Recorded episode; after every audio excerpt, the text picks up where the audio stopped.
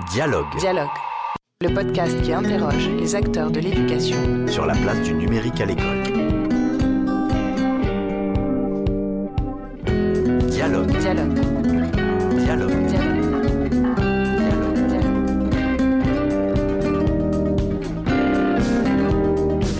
Bonjour à toutes et à tous et bienvenue dans ce nouvel épisode de Dialogue, le podcast qui interroge les acteurs de l'éducation sur la place du numérique à l'école, produit par Microsoft Education et animé par Uzbek Erika.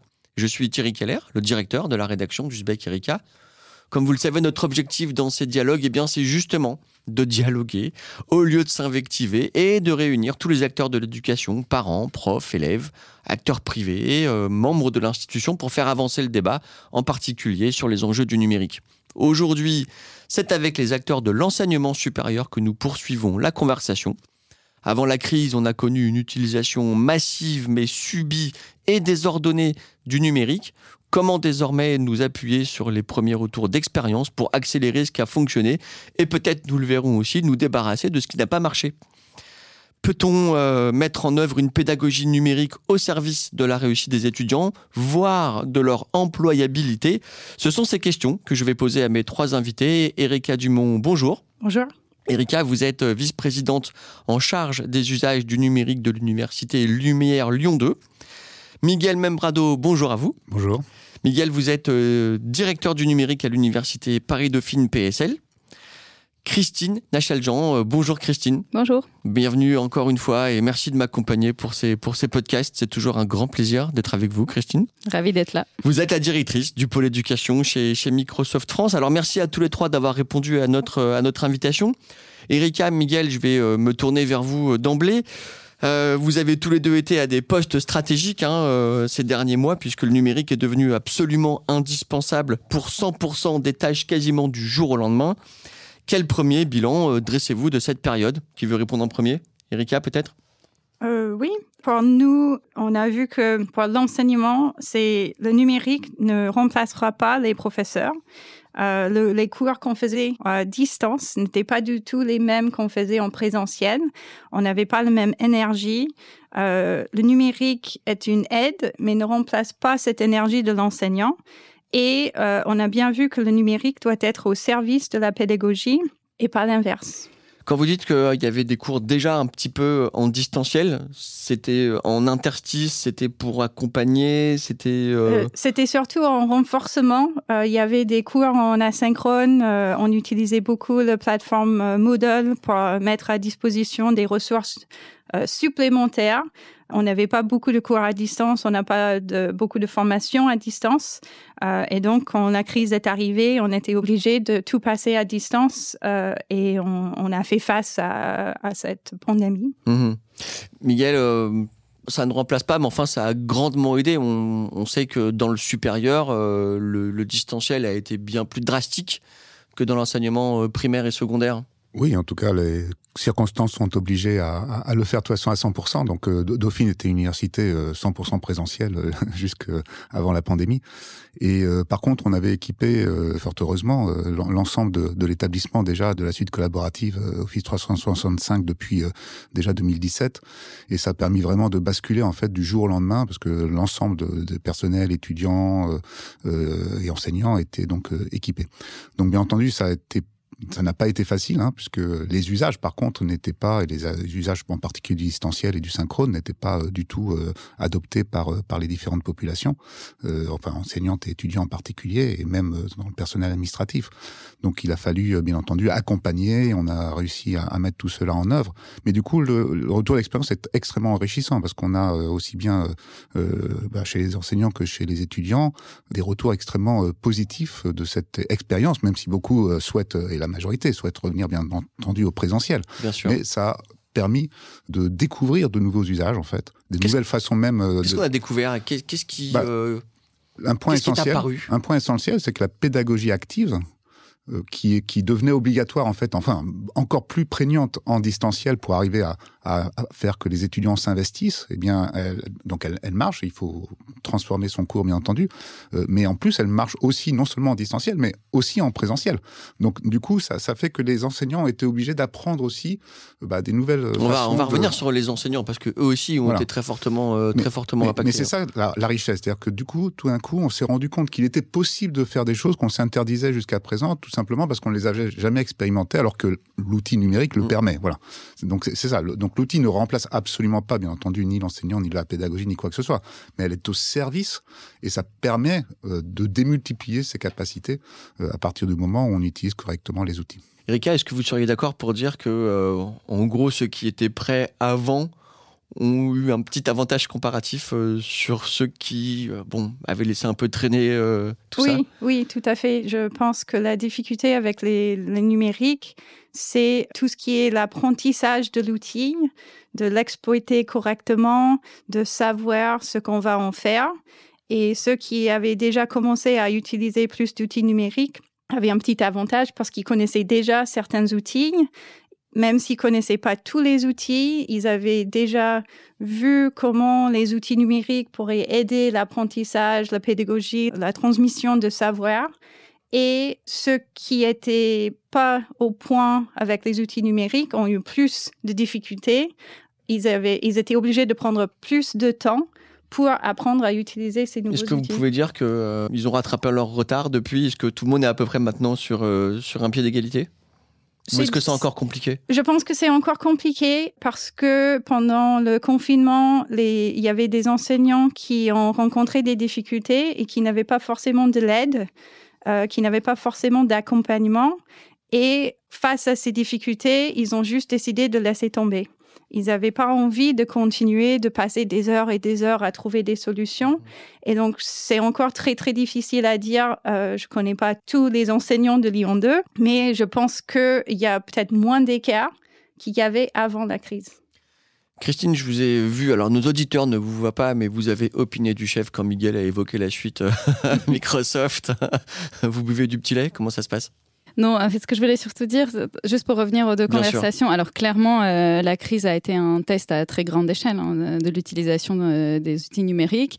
Et en effet, il y a euh, des, euh, des, universités ou certains écoles avec qui on était déjà en relation, en discussion, et pour qui le passage était euh, plus fluide. Et donc, si on parle de Dauphine notamment, euh, vous avez passé de zéro cours à 2000 cours en ligne en une semaine. Et euh, c'est notable. Il, il faut Exactement. pouvoir le faire. Et c'est beaucoup plus simple à faire quand on a déjà les outils installés.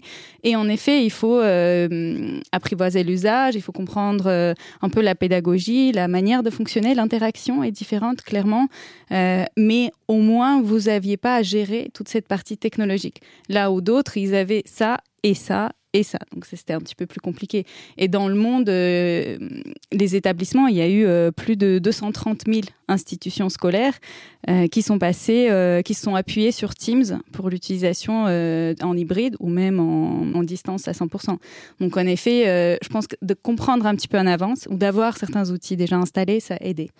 Après, euh, ça n'empêche qu'en pour un enseignant ou même pour un étudiant, c'est un apprentissage qui est différent. Il faut apprendre, il faut comprendre comment tu délivres le message, quelle est l'interaction. On a des exemples, on pourra en parler un peu plus tard quand on va parler des enseignants, mais l'usage et qu'est-ce que tu en fais, c'est chaque enseignant qui décide. Et c'est euh, avec euh, l'aide et le support des étudiants. Et puis les étudiants, eux, ils, sont, ils baignent un petit peu quand même dedans, dans ce monde euh, des outils digitaux, un petit peu plus facilement pour le côté social. Euh, Donc ça aide aussi, je pense, à, l'enseignant. Autant dans le primaire et secondaire, ça peut être un petit peu plus compliqué, autant dans le supérieur, c'est peut-être un petit peu plus facilité. Alors on se pose beaucoup la question dans, dans le monde du travail, hein, euh, de fait, mais on se la pose aussi, évidemment, dans le monde de, de l'enseignement supérieur.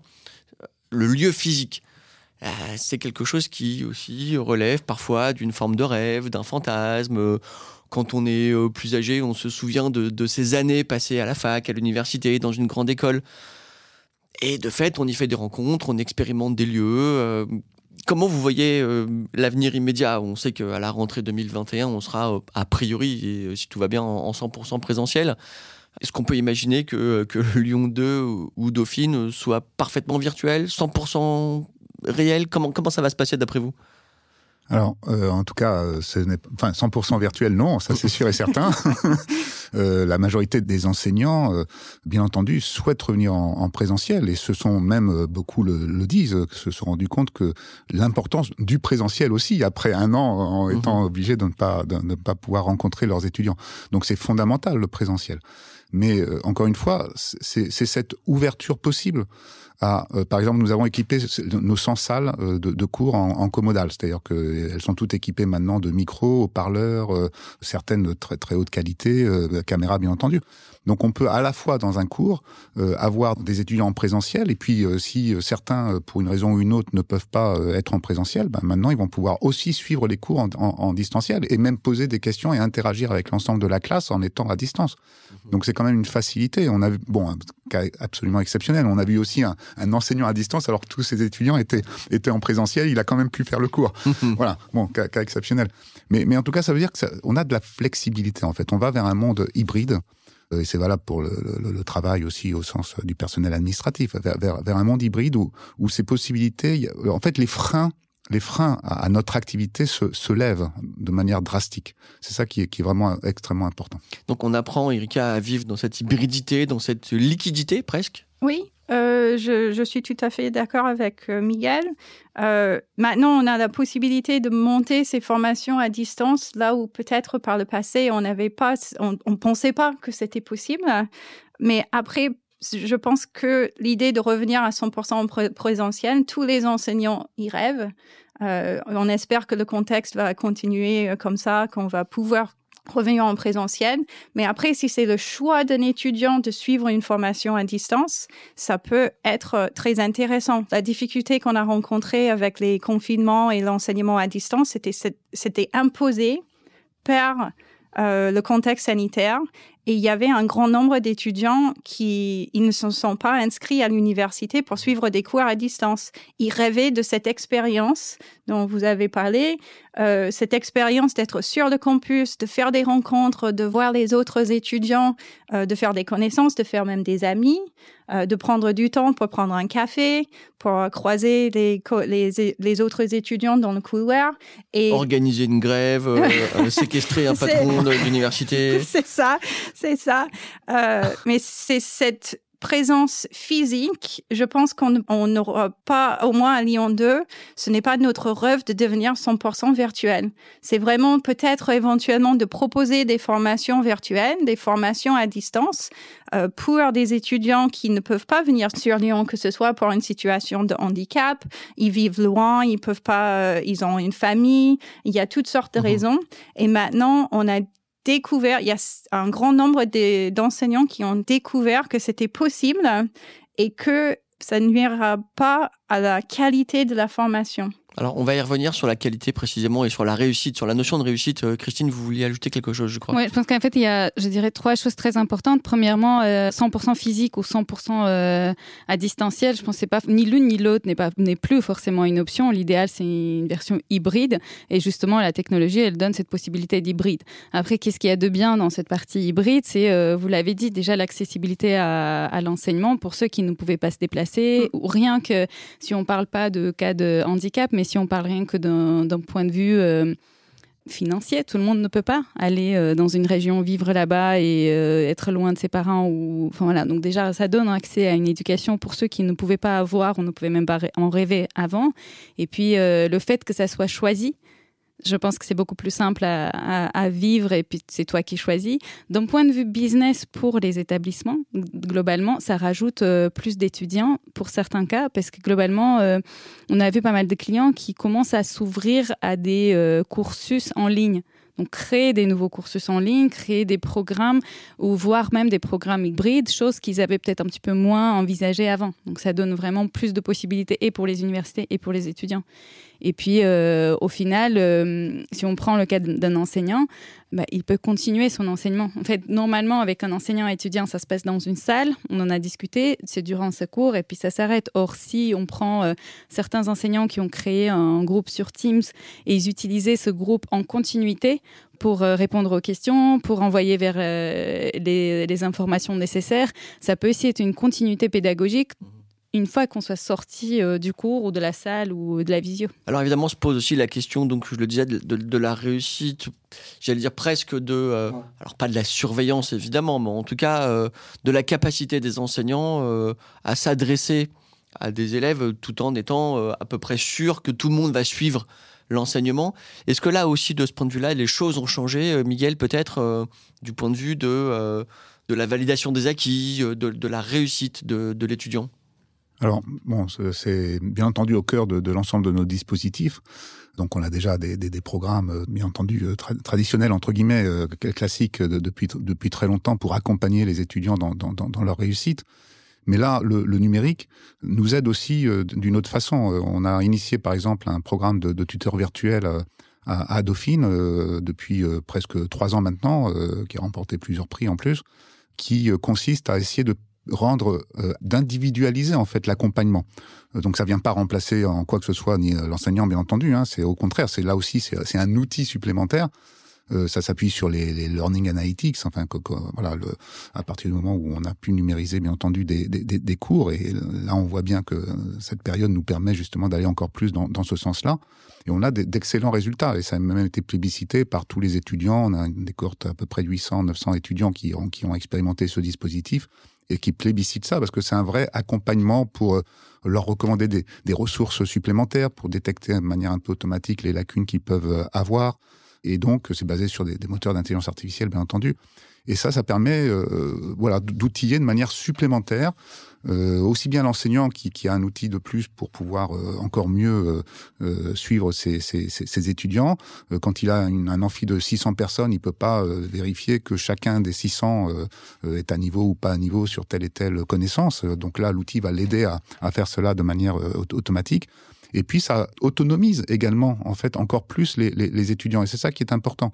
Aussi bien en synchrone qu'en qu'en asynchrone c'est entre les cours pour leur donner euh, des, des perspectives et même des ouvertures vers des sujets. Parce qu'on s'est rendu compte d'ailleurs dans, dans, dans les retours que, que les étudiants réclamaient des ressources numériques euh, extérieures à celles qui étaient en plus offertes par l'enseignant lui-même pour justement approfondir encore plus les, les matières qu'il devait euh, devait adresser.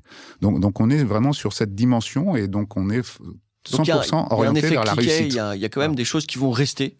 Ah bah, si je vous écoute, c'est des- plus que rester, qui vont euh, encore euh, s'accélérer même, parce Mhm. qu'en fait, on, on est face à un phénomène d'accélération de tout ce que nous avions commencé à, à- à mettre en œuvre déjà Oui. depuis Je plusieurs vous sens années. très technophile, hein, en tout cas, pour ce qui vous concerne. Oui, enfin, c'est pas, c'est pas, enfin, technophile, oui, de toute façon, je, je Non, je ne veux pas idéologiser vos propos, hein, Non, non, mais, mais en tout cas, mais- il y a- mais- non, non, mais vous, êtes- attendez, vous avez une on appétence est particulière. orienté 100% à améliorer euh, le- l'expérience euh, et la réussite des étudiants. C'est ça le seul Bien objectif. sûr. Donc euh, c'est pas, on met pas en place une technologie pour le plaisir de la technologie, euh, voilà. Donc on la, on non non mais c'est très important Bien parce sûr. que certains le croient. Donc euh, non non, on est là pour vraiment accompagner et améliorer aussi bien le travail de l'enseignant que le travail de l'étudiant. Et les outils numériques, comme dans beaucoup d'autres domaines, euh, nous le permettent et, et permettent une accélération et des choses euh, Et de montées faire- à, à l'échelle qu'on ne pouvait de pas faire avant. voire d'augmenter le principe de Et qualité, bien sûr. Et, tout et- en et- augmentant et- la quantité. Voilà, et donner la chance à des étudiants de réussir encore mieux que ce qu'ils pouvaient le faire avec un système Christine traditionnel. Dans la continuité de ce que vous dites, en effet, euh, les étudiants qui veulent avoir plus d'informations, même au-delà de- du cours donné, il y a aussi l'échange, euh, la collaboration en fait. Parce Bien que sûr. c'est l'étudiant lui-même aussi qui peut proposer dans, dans ce dispositif des choses que lui-même il a lues et que C'est ça. les autres n'ont. et Donc c'est vrai que c'est un enseignement différent, mais euh, c'est complémentaire. Et c'est là que les enseignants, il faut qu'ils le prennent euh, plus comme une aide et comme un support pour y aller vers ça. C'est ça, exactement. Erika, vous souscrivez euh, à ces propos. Vous pensez aussi qu'on peut démultiplier euh, le nombre d'étudiants qu'on adresse tout en maintenant un, un haut niveau de qualité? Oui, avec les outils numériques, euh, c'est tout à fait possible. Ce, dispositif m'intéresse beaucoup euh, à votre université parce que l'idée, euh, c'est pour ça qu'on est là. C'est vraiment pour la réussite de nos étudiants. Et si on a, si on peut automatiser les, processus de recherche de ces étudiants en difficulté et on peut leur apporter de l'aide en amont, au cours de l'année et c'est pas juste à la fin qu'on on, on, on les évalue qu'on trouve ah mais cet étudiant il n'était pas présent il y avait un décrochage euh, si on peut mettre ces outils au service de ces étudiants c'est ce qu'il faut faire Alors on parle de décrochage, vous avez aussi évoqué euh, le concept d'étudiants en, situation de handicap. Euh, c'est là encore des, façons de... Euh, alors le, terme est très à la mode, mais en tout cas il, semble juste d'avoir une université plus inclusive. Oui, je pense que c'est quand on parle de continuité pédagogique, euh, c'est pas juste pour les cours qui ont continué pendant le confinement qu'on on est passé à tout distanciel, mais c'est aussi pour ces étudiants qui, pour euh, X ou Y raison, ne peuvent pas venir sur le campus. Comment est-ce qu'on peut leur fournir une éducation de qualité sans trop demander aux enseignants non plus. S'il faut, euh, si chaque enseignant doit à cinq étudiants et il faut faire cinq choses différentes pour aider ses étudiants, ça prend beaucoup de temps. Mais si on peut utiliser des outils numériques pour faciliter ce travail, c'est gagnant-gagnant. Pour l'enseignant, il gagne en temps et pour l'étudiant, il gagne en qualité euh, de, de matériaux. On a aussi évidemment évoqué, hein, et c'est souvent dans le débat public, alors spécifiquement, euh, je crois en France quand même, la question des données personnelles, du tracking. Euh, on a massifié l'usage euh, du, numérique dans les derniers mois. Est-ce que vous avez vous-même cette espèce de crainte autour de l'utilisation potentiellement néfaste, commerciale des données des étudiants, Miguel? Écoutez, comme tout outil euh, technologique depuis euh, des, des, lustres. Euh, c'est une question que je suis obligé de vous poser parce qu'elle se pose tout le temps. On, en fait, on en fait soit des choses positives, soit des choses négatives. Donc ce qu'il faut, c'est réguler, contrôler et s'assurer que tout ce que l'on met en place est dans le respect de la vie privée, de, de, du consentement des, des, des utilisateurs, etc. À partir du moment où on a mis en place tout cela dans le process dès l'amont, et qu'on a les instances de, régulation qui vont bien en interne, etc., il n'y a pas de problème. Euh, par exemple, ce dispositif de tuteur virtuel, bon, d'abord, il est sur la base du, du volontariat, bien entendu, euh, mais de toute façon, les, les, statistiques, enfin les analytics euh, dans, dans, les systèmes informatiques, ils sont là depuis euh, l'origine des temps, euh, que l'informatique existe en tout cas. Et, et, après, c'est la façon de les interpréter. Et, et qu'est-ce que l'on fait de ces données une fois qu'on a terminé le cours? Est-ce qu'on les supprime au bout de combien de temps, etc. Donc c'est tout ça qu'il faut réguler. Donc si on s'improvise, bien entendu, ça marche pas. S'il y a des gens qui ont des mauvaises idées, bon bah ça c'est c'est problématique, mais donc à partir du moment où on régule l'ensemble, il n'y a aucun souci. Au contraire, on ne va pas se limiter euh, à l'utilisation de ces euh, technologies, de ces facilitateurs ou accélérateurs euh, sous, sous, sous, sous, la crainte. On a parlé notamment de, de, nouveaux outils souverains, alors souverains peut-être même from scratch, hein, dans l'utilisation dans des, des outils numériques versus les, les, outils qui existent déjà sur le marché. Erika, qu'est-ce que vous en pensez? Je pense qu'il faut un, peu des deux euh, parce que en fin de compte, il faut des outils qui fonctionnent, euh, des outils qui fonctionnent correctement euh, pour l'utilisateur, que ce soit les enseignants, le personnel administratif, les étudiants. et s'il y a un outil souverain qui existe et qui fait le travail, qui, qui marche, qui fonctionne correctement, on peut l'utiliser. Mais parfois, c'est pas le cas. Et donc, on fait appel à des organisations, à des entreprises qui peuvent nous fournir des outils qui fonctionnent mieux que ce qu'on peut trouver. Euh, donc là, on utilise plus la subsidiarité technologique. L'idée, c'est ce que vous disiez, Miguel, hein, c'est ce qui fonctionne, c'est ça qu'il faut utiliser. Bah, c'est l'étudiant comme c'est l'utilisateur final qui. Ce que l'on recherche, c'est euh, la meilleure expérience, encore une fois, pour les étudiants et pour les enseignants. Donc, on va choisir la meilleure solution qui permette d'atteindre cet objectif. Donc, soit il existe des. Bon, j'ai 35 ans de métier, hein, donc euh, j'ai créé cinq startups en France. Euh, voilà. Et Dauphine est considéré aussi comme une fac assez avant-gardiste en la matière. Donc, oui, euh, vous êtes légitime, rassurez-vous. Mais c'est juste pour dire que moi, ça fait des années, des dizaines d'années que je me plains de la situation en France, du manque d'investissement dans nos technologies. Mes cinq startups ont été sous-évaluées d'un facteur 10 par rapport à nos concurrents américains. Donc ça fait 20, 30 ans qu'il faudrait que la France investisse massivement pour avoir des leaders en France et en Europe euh, équivalents de, des leaders américains. Voilà. Donc donc c'est pas un problème nouveau et malheureusement on a énormément de retard. Donc où sont les, Est-ce qu'on a refait un peu le retard récemment? Où sont les solutions françaises et où sont les, les budgets français massifs nécessaires pour créer des solutions en France? Ou, et- ou en Europe Voilà. Moi, c'est ça la question que je pose. Et donc maintenant, euh, depuis quelques années, effectivement, euh, ça y est, on a on investit beaucoup, beaucoup, beaucoup plus. Mais on n'investit pas dans les sociétés technologiques. On investit essentiellement dans, les, dans, les dans, dans- dans le commerce, dans le business, etc. Mhm. Et on voit les, les licornes, euh, les nouvelles licornes françaises, elles sont dans ce domaine-là. Elles sont malheureusement pas des, des licornes technologiques capables de, de, de lutter avec les, les, les concurrents américains. Donc, euh, il y a énormément de retard. Donc, pour, pour revenir au, au- au sujet, on ne peut pas se limiter. On, a des budgets qui diminuent, hein, parce que voilà, même, même si, comme vous l'avez dit, Dauphine est bien doté, on a aussi des budgets qui diminuent. Euh, donc, on ne peut pas construire nous-mêmes les choses. Ça, serait le rêve. Euh, encore une fois, j'ai passé des, des années à construire des logiciels. Ce serait le rêve de pouvoir le faire euh, nous-mêmes. Mais on ne peut pas. On nous limite les budgets, on nous limite les ressources humaines. Donc, euh, co- co- comment faire? Donc, on, on choisit les meilleures plateformes sur le marché en s'assurant, bien entendu, qu'elles respectent euh, Bien sûr. le RGPD, qu'elles respectent l'ensemble des conditions euh, légales et juridiques nécessaires. Et que la CNIL ne va pas vous tomber dessus. Christine, vous voulez dire quelque chose? Oui, en effet, c'est de nos clients établissements avec qui on discute, c'est à eux de choisir s'ils préfèrent euh, construire eux-mêmes ou d'utiliser les plateformes qui, euh, qui fonctionnent bien et qui sont sur le marché. Sachant que nous, j'aimerais quand même rappeler que le business model que nous avons euh, est tel que nous ne commercialisons pas la donnée. Donc, à aucun moment, euh, les données euh, qu'un établissement est en train d'utiliser peuvent ressortir de l'établissement. C'est c'est à, à l'établissement lui-même. Donc, nous, on ne va pas commercialiser ou faire quoi que ce soit sur ces données-là. C'est pour l'utilisation de l'établissement. Après, j'ai envie de dire, nous sommes une entreprise euh, technologique qui propose le service, qui propose la technologie. Les établissements scolaires sont là pour proposer l'enseignement.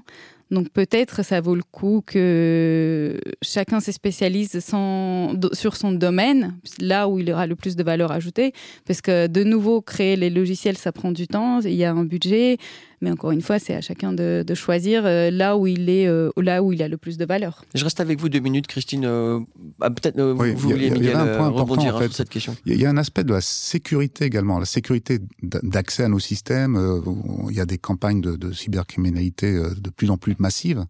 Donc là aussi, euh, malheureusement, euh, des, acteurs euh, entre guillemets sou- sou- souverains mal dotés ne peuvent pas forcément, malheureusement, garantir la sécurité nécessaire dont nous avons besoin. Voilà. Donc Il là n'y a aussi, pas encore l'expérience acquise, il n'y a pas le... et, les, et les moyens, les moyens sont massifs, enfin à, à investir. Ils sont massifs. On, on est soumis à des attaques en permanence. Donc nous-mêmes à, à Dauphine, on a euh, de toute façon un, un énorme data center, hein, 550, 650 machines virtuelles, 140 applications qui tournent, plus toutes les solutions Mhm. cloud, euh, voilà, dont, dont- dont on parle et plein d'autres dont on parle pas. Donc on a un, un système d'information hybride. Il est en tension.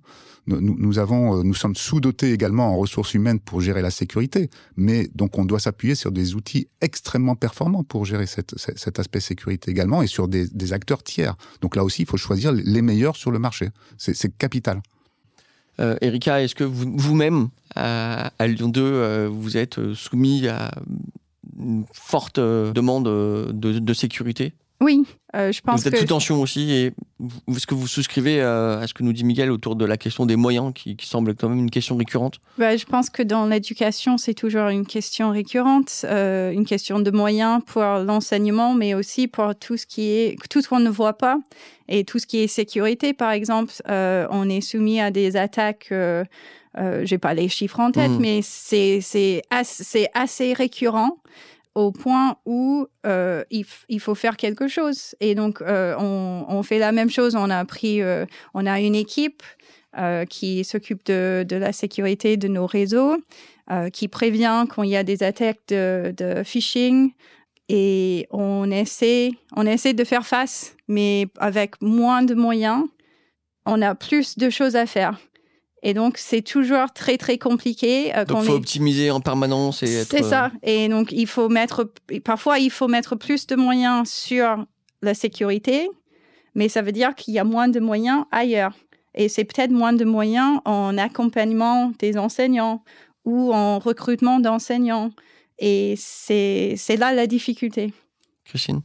Alors, il y a, en effet, il y a toujours eu beaucoup d'attaques hein, pour euh, les établissements différents et surtout dans l'éducation. Cette année, particulièrement l'année dernière, elle était, euh, il y a une accélération dans les attaques et pas que dans l'éducation. On le sait dans beaucoup d'autres domaines également. Nous, comment on va, nous, ce qu'on va proposer, c'est vraiment d'abord une prévention.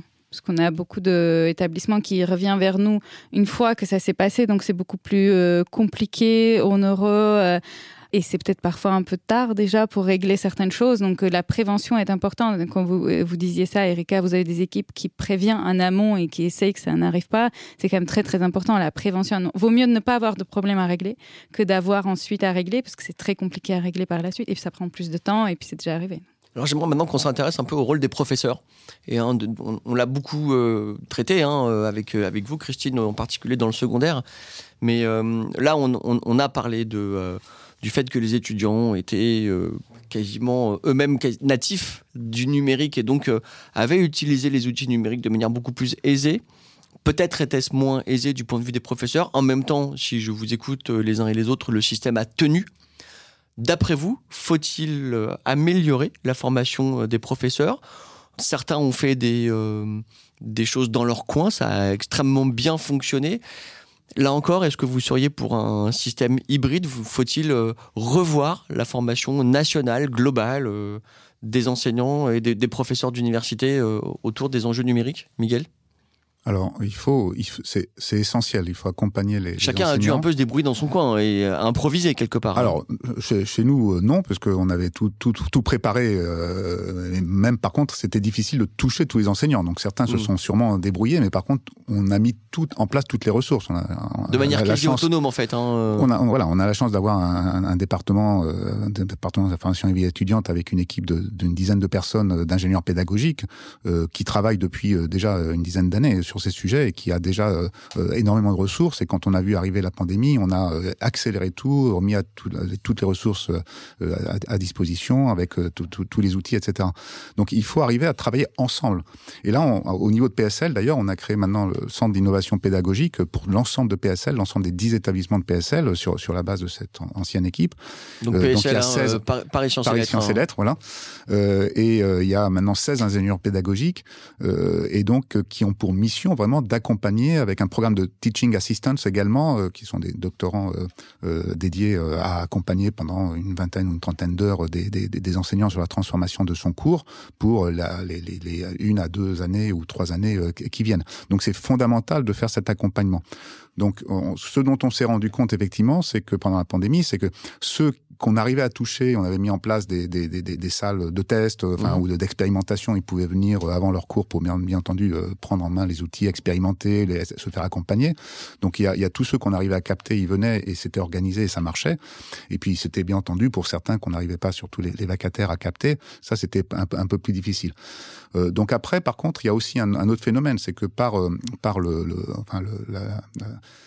l'imprégnation entre guillemets de comment l'exemplarité de, de, de, ce qui se fait et les, les discussions au sein des, des, des, labos ou autres, peu à peu les usages se, se, se diffusent euh, également.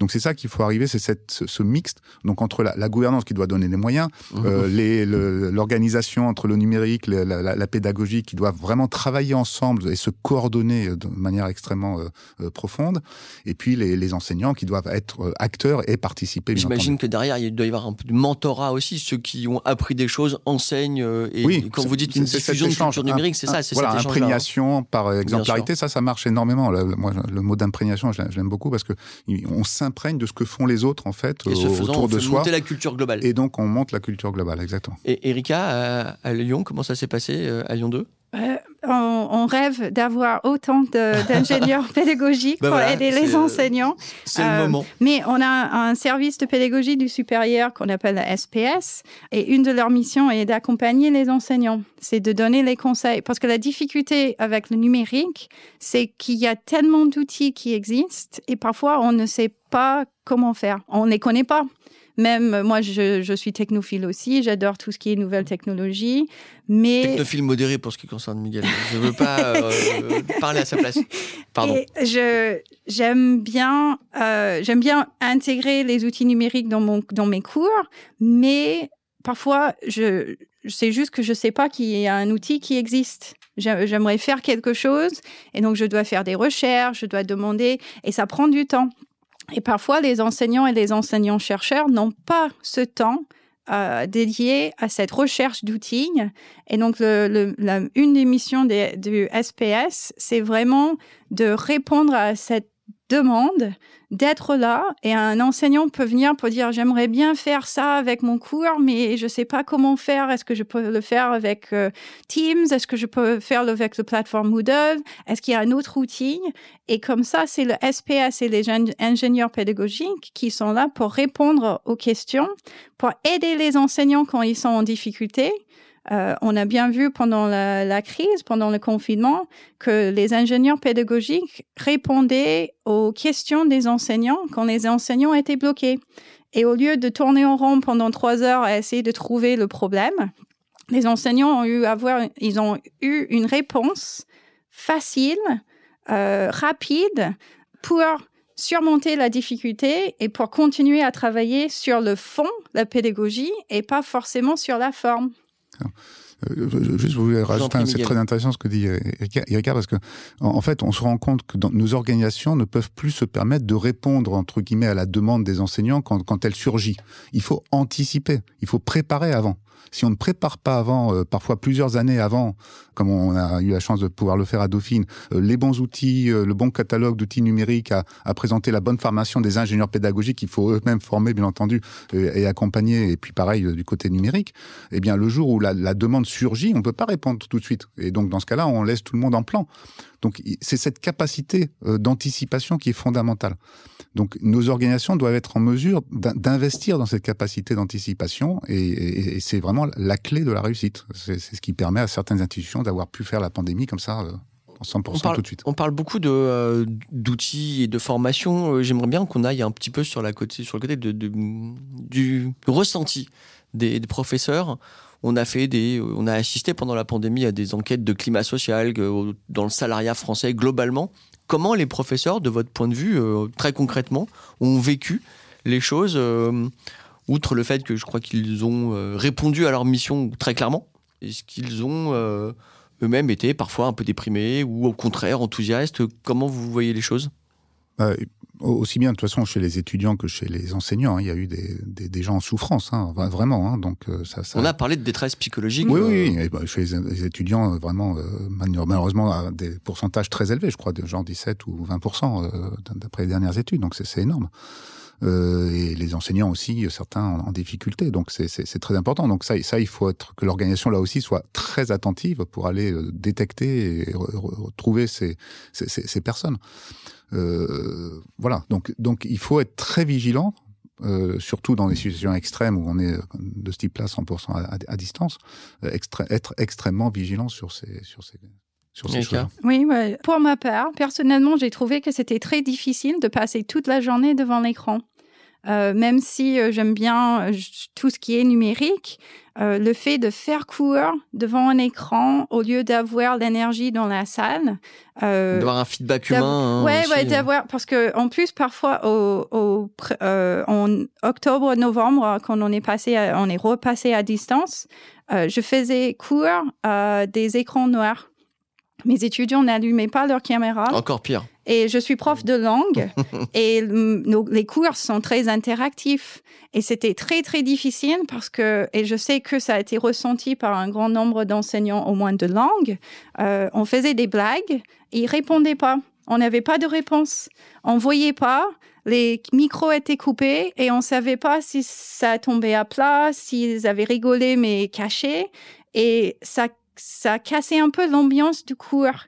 Et je pense que. Euh, Donc ça vous a rendu beaucoup moins drôle finalement. Oui, ouais, c'est ça. c'est ça. C'était, je, c'était, c'était ce manque de relations interpersonnelles. C'est pour ça que je suis devenue enseignante parce que j'aime bien les gens, euh, j'aime bien interagir, j'aime bien aider les jeunes euh, à réussir. Et je pense que c'est pour ça qu'on est là. Et pour D'où la difficulté, aussi bien pour les enseignants que pour les étudiants, de passer à tout distanciel sans avoir le choix. Parce que si c'est le choix, s'il y a une raison, c'est parce que euh, c'est plus souple, on peut toucher un plus grand public, il y a toutes sortes de raisons de faire cours à distance, mais comme ça, c'est le choix de l'enseignant ou de l'équipe pédagogique de mettre de mettre en place quelques cours ou une formation entière à distance. Et c'est aussi le choix des étudiants. Et je pense que la souffrance venait du fait que c'était pas un choix, que c'était imposé et que surtout pour mes étudiants en première année, ils me disaient mais je croyais pas passer une année comme ça. C'était pas comme ça que j'imaginais ma première année à l'université. Christine, vous voulez ajouter quelque chose? Alors, clairement, il y a eu beaucoup de souffrance et euh, ça, je, n'ai pas de chiffres non plus, mais euh, c'était un sujet largement discuté. Je vous rassure, Erika, ça m'arrive à moi aussi de faire des blagues devant, devant- devant un écran noir. Donc, je leur demande Il faut comme- s'enregistrer comme ça pour, la, pour le jour où il y je aura leur du demande monde. de remettre la vidéo parce que on se sent très seul Oui, c'est à ça. ces instants précis. Ouais. Après, si on revient peut-être juste un petit peu au début du sujet euh, sur la formation Mm. et comment, alors nous clairement, on, on va pas proposer de formation, euh, en tout Non, cas mais vous pas, êtes là pour les, voilà. pour les professeurs qui, qui vous. Mais il y a en fait des Sollicite. communautés. On va Bien s'appuyer sur des communautés. Il y a des communautés des, enseignants, comme des communautés d'étudiants, mais communautés d'enseignants qui entre eux discutent. Mais nous aussi, on a une communauté de Microsoft Inva- euh, Innovative euh, Educators. Et tout l'idée, c'est de leur donner toutes les formations possibles. Alors bien sûr, c'est enregistré, c'est devant un, un écran souvent. Il y a beaucoup de ce qu'on appelle les learning paths, où on va leur euh, donner des idées, pas uniquement euh, fonctionnelles sur l'utilisation d'un outil ou un autre, mais au-delà de tout, il y a surtout les rencontres communautaires où entre eux, ils vont discuter, ils vont se donner un peu des tips. Moi, j'ai fait ça, t'as fait ça, comment ça marche? Et donc, au-delà des ingénieurs pédagogiques qui sont absolument nécessaires euh, dans vos établissements, mais quand il y en a peut-être pas assez ou pour avoir une vision plus grande, il y a voilà tous ces euh, toutes ces communautés qui existent et nous on a même un un, site, une plateforme en fait euh, qui s'appelle Educator, Microsoft Educator, sur lequel il y a beaucoup beaucoup de formations gratuites qui sont mises en place et à disposition euh, des enseignants. Et après, on, on parlera des compétences numériques des étudiants, je pense, à un moment. Mais bon, quand vous dites ils sont Le temps nati- presse, quand vous dites ils sont natifs euh, numériques, bon, ça dépend des vous voulez outils. modérer ce jugement, hein, c'est ça? Moi, je modérerais ce jugement. Alors justement, mais euh, alors c'est peut-être là-dessus qu'on va conclure avant que je vous pose l'éternelle question et la putain des questions euh, qu'on qu'on pose dans, dans ce podcast, euh, c'est-à-dire votre vision de l'université du futur, mais on n'en est pas tout de suite là. Euh, en termes de réussite et en termes d'employabilité, j'ai utilisé ce gros mot tout à l'heure euh, en introduction. Outre évidemment, on va sortir un peu de la crise et de la pandémie là, hein, mais euh, outre euh, la façon dont ça a pu servir de, support pour absorber cette, cette crise, on est confronté en particulier en France à un taux de chômage des jeunes qui est toujours très élevé, hein, autour de 24-25%. Euh, Est-ce que le numérique, et de quelle manière le numérique peut-il accélérer euh, et améliorer l'employabilité des jeunes euh, Erika, euh, c'est pas seulement une façon de, euh, d'apprendre, mais c'est aussi une façon d'être euh, peut-être mieux outillé, mieux préparé pour la vie professionnelle. Oui, je pense que c'est important dans les cours que les enseignants, donc déjà les enseignants vont utiliser plus d'outils numériques, euh, peut-être pour faire faire des projets, des évaluations, et les étudiants peuvent apprendre à se servir de ces outils numériques.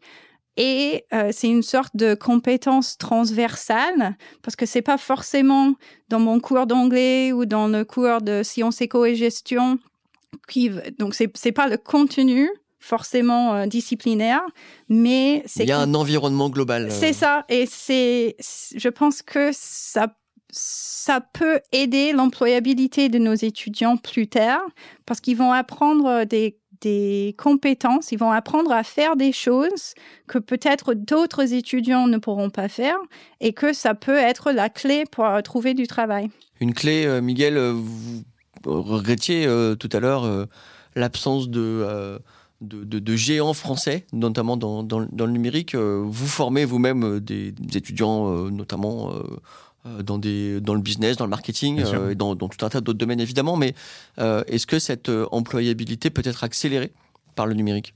Ou est-ce que c'est le juste numérique une- est un, essentiel. un skill utile et nécessaire? C'est nécessaire, c'est pas seulement utile, c'est nécessaire. C'est-à-dire qu'on ne peut plus travailler aujourd'hui et être employable entre guillemets euh, si on ne maîtrise pas euh, complètement euh, son environnement numérique euh, dans son domaine, bien entendu, euh, quel qu'il soit.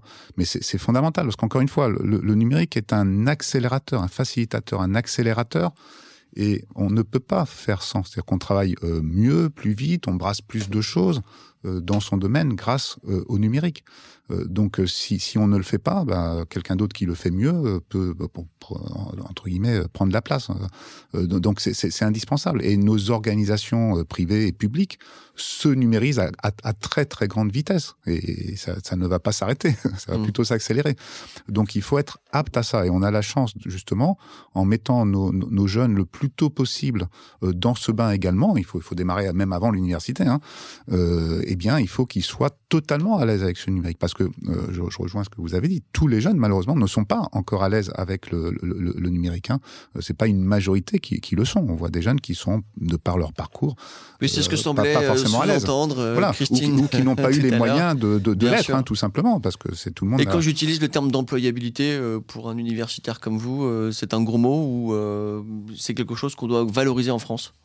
Il faut le valoriser. Voilà, il faut, c'est fondamental. C'est nos jeunes, il faut qu'ils soient euh, euh, employable, à l'aise. Ça, ça fait partie aussi. Y compris sur un marché mondial. Euh... Un marché français, mondial, européen, et, et ça fait partie du bien-être personnel aussi. C'est la reconnaissance de soi, la confiance en soi, que de savoir qu'on est euh, armé pour affronter euh, le monde extérieur. C'est, je pense que c'est la première chose. Moi, j'ai trois enfants. C'est la première chose que que, que, que recherchaient mes enfants aussi. C'est qu'on a essayé de, de, leur donner, c'est d'être armé à affronter ce monde qui n'est pas si si tendre que cela. Euh, Christine, en termes d'employabilité. Alors, je, sais qu'il y a plusieurs programmes hein, euh, chez, Microsoft en la matière. Oui, je vais pas avoir le temps de, de, parler de tous les programmes, j'ai compris. je vais juste donner quelques chiffres quand même. En 2019, il y avait 80 000 emplois non pourvus dans les technologies numériques, faute de profils formés. On se dit que les technologies du cloud accélèrent les dynamiques de tous les secteurs et que l'augmentation de la productivité mondiale due à l'intelligence artificielle d'ici à 2035 est estimée à plus de 40%. Donc ça veut dire que finalement, tous les métiers, que ce soit direction, support, ils vont avoir besoin, ils vont tout savoir, ils doivent désormais composer avec une culture numérique nécessaire. Donc maintenant, comment on amène cette culture numérique? Alors bien sûr, vous avez tous euh, les, établissements, ils ont leurs programmes, nous on a les programmes de compétences, et d'ailleurs on a des partenariats avec euh, vos établissements, et on a des partenariats avec une quarantaine d'établissements publics et privés en France universitaires et euh, grandes écoles, on accompagne en plus de cursus sur un cursus numérique. Donc clairement, l'employabilité, c'est un sujet très important. Après, on a aussi des, programmes qui aident à, détecter les compétences euh, avec euh, LinkedIn et de voir quelles sont les compétences qui peuvent fonctionner le mieux avec des jobs ouverts et comment on peut les diriger. Mais bon, ça, vous savez tous, mais néanmoins, les compétences numériques dans le futur et l'employabilité sont essentielles aujourd'hui. Alors, je, le disais, hein, j'aime bien, on aime bien dans, dans, ce podcast poser un peu la question qui tue euh, à nos invités. Euh, si vous étiez euh, au hasard ministre de l'Éducation ou de l'Enseignement supérieur et de la Recherche, quelle serait, Miguel, euh, Erika, votre vision idéale de l'université du futur? Qui veut répondre en premier? Faire un petit programme politique pour savoir pour qui je, je vais voter Je peux répondre en Mais premier. Je vous en prie, Erika. Euh, je, je pense qu'il faudrait plus d'accompagnement des enseignants qui veulent se retourner vers le numérique, qui veulent euh, s'investir plus, qui veulent apprendre à, utiliser plus de numérique dans les cours, pour aussi bien pour préparer les cours, pour, euh, pour les évaluations, tout au long de, de leur carrière. Les enseignants ont besoin d'être euh, formés, mais aussi d'être accompagnés. Et donc, on a besoin de plus d'humains, de ressources humaines. C'est euh, à mon avis. C'est ça pour vous qui le bas, le, là où le bas blesse. C'est c'est pas que ça, mais pour moi c'est. Il doit y avoir une mesure, ce serait celle-ci. Ce, ce, serait ça. Après il y a euh, le développement d'outils. Je sais qu'il y a des il y a beaucoup de startups qui développent des outils pour répondre aux besoins, euh, qu'il y a beaucoup d'entreprises qui proposent des solutions, mais c'est vraiment d'avoir des acteurs du terrain qui peuvent participer à ce développement pour dire ce qui est nécessaire, ce qui est superflu, euh, pour essayer d'aider en fait, un, comme un service client qui fonctionnerait un, bien finalement. Un hein. peu, oui, un peu. Euh, il y a aussi ce qui, euh, euh, quelque chose dont on n'a pas parlé, je sais qu'on n'a pas forcément le temps, c'est aussi la précarité étudiante, la précarité numérique c'est que donc c'est un peu ce que vous avez dit sur le fait que c'est pas parce que les jeunes sont jeunes qu'ils ils sont euh, natifs euh, avec les outils numériques, mais c'est aussi l'accès au numérique. Euh, ils n'ont pas forcément les moyens de s'acheter un ordinateur, une tablette ou un smartphone, etc. Et donc, je pense que l'université de demain doit aussi investir dans des dispositifs pour lutter contre la précarité numérique. Très clair, je vous remercie beaucoup. Euh, Miguel, de votre côté je, euh, vais voter pour Erika. Bah, moi, je, vote pour vous, évidemment. Enfin, j'attends d'avoir le, discours euh, en face de, moi. C'est très important. les moyens, c'est fondamental. Je pense que, voilà, en, moyenne, toutes les universités sont, sont, sous-dotées complètement. Il, Pardon, mais moyens comment, comment vous expliquez que, alors que c'est quelque chose qui est visiblement communément admis et qui fait consensus, on en soit toujours euh, à réclamer des moyens, euh, alors que, euh, je vous demande peut-être un peu de déborder de votre cadre, mais le quoi qu'il en coûte peut-il s'appliquer à l'enseignement supérieur En tout cas, actuellement, dans les programmes de relance, il y a énormément de moyens qui sont en train d'être débloqués. Donc j'espère que justement, à travers plusieurs appels à projets auxquels PPSL Vous n'êtes pas tombé dans mon piège, mais bravo Euh, on va dans cette direction. Donc les, moyens sont en train d'être mis, euh, j'espère, de manière suffisante et que bien entendu ils seront bien utilisés derrière. Donc un, il faut des moyens. Euh, deux, euh, je pense qu'il faut confronter encore beaucoup plus euh, l'université au monde de l'entreprise, beaucoup plus que ce que ça ne l'est. Hein. J'ai fait ma carrière dans les des deux côtés privé et public, donc je sais très bien que, que avec une formation d'université en plus à l'origine, donc je sais très bien que cette interaction est absolument fondamentale pour préparer nos jeunes au futur. Et puis, je dirais, une, troisième dimension, c'est l'internationalisation. Et peut-être que là aussi, l'outil numérique euh, permettra encore plus cela, c'est-à-dire avoir des, étrangers internationaux, euh, pardon, des, étudiants internationaux qui, pourront suivre beaucoup plus facilement et qui n'ont peut-être pas les moyens de venir en France, mais qui pourront suivre justement beaucoup plus facilement nos cours depuis l'étranger. Et c'est ce brassage en fait de, de, de culture, de connaissances euh, et d'expériences euh, à l'international est fondamental. Il faut que que nos jeunes, alors avec des programmes comme Erasmus bien entendu, c'est déjà favorisé, mmh. etc. Mais, mais, mais, il faut aller encore beaucoup plus loin dans le sens de, si je reboucle avec l'employabilité de tout à l'heure, c'est-à-dire se confronter à la culture entrepreneuriale des autres pays, c'est fondamental aussi. Euh, j'ai eu la chance aussi, de, comme, comme, comme, vous tous, de, de travailler à l'international également. Euh, et donc on voit bien, c'est un choc de culture parfois quand on, à, quand on changer, donc, et qu'on arrive dans certains autres pays. Si je résume, il y a d'un côté les moyens et de l'autre côté, euh, comme dirait Christine, un petit changement de mindset. Oui. Merci. Il faut, voilà, il faut, il faut s'ouvrir. C'est la confrontation, c'est la multiculturalité euh, sociale et, et professionnelle qui, qui, qui, permet ça. Il faut baigner les, les, nos jeunes le plus rapidement possible dans cette multiculturalité. Vous êtes d'accord, Erika? Oui, oui, tout à fait. Bah, c'est aussi euh, le fait de, de, vivre dans un autre pays et de partir, euh, de parler une autre langue, de parler plusieurs langues. Il y a, il y a des choses, il y a encore plus de choses qu'on peut faire. Et c'est vrai que les outils numériques, ça, ça peut nous permettre de créer ces liens entre des étudiants de différents pays, euh, aussi bien pour les cours, je le fais dans quelques-uns de mes cours, des partenariats avec des universités aux États-Unis, mais euh, ça, peut être pour les cours de langue, mais ça peut être aussi pour les cours disciplinaires et juste pour créer des liens, d'avoir un point de vue d'un autre pays. Christine, le moi, je dirais oui. alors, je voterai pour vous deux, absolument, si, j'ai l'occasion. Euh, en tout cas, on vous accompagnera si besoin. C'est une forme de vote. voilà, c'est une forme de vote. Euh, après, nous, clairement, l'apprentissage, on le voit humain, absolument, parce que le lien humain est important, on l'a tous vu, et, mais aussi hybride et aussi personnalisé. Parce que c'est toute cette idée, on n'en a pas longtemps parlé, mais toute cette idée d'éducation personnalisée, euh, elle, est, vraiment primordiale, intéressante, et il y a beaucoup de, beaucoup de choses à, faire euh, dans ce domaine. Écoutez, euh, merci vraiment à, tous les trois, Erika Dumont, Miguel Membrado, Christine Nachal-Jean. Merci, merci encore pour ce dialogue, je crois, très fructueux. Je rappelle qu'on peut trouver en ligne nos, trois podcasts, nos trois épisodes consacrés, le, le, premier aux parents et, et, le second aux enseignants du secondaire. Je vous remercie beaucoup. À très vite. Merci. Au revoir. Salut à tous. Merci. Dialogue. Dialogue. Le podcast qui interroge les acteurs de l'éducation sur la place du numérique à l'école. Dialogue. Dialogue.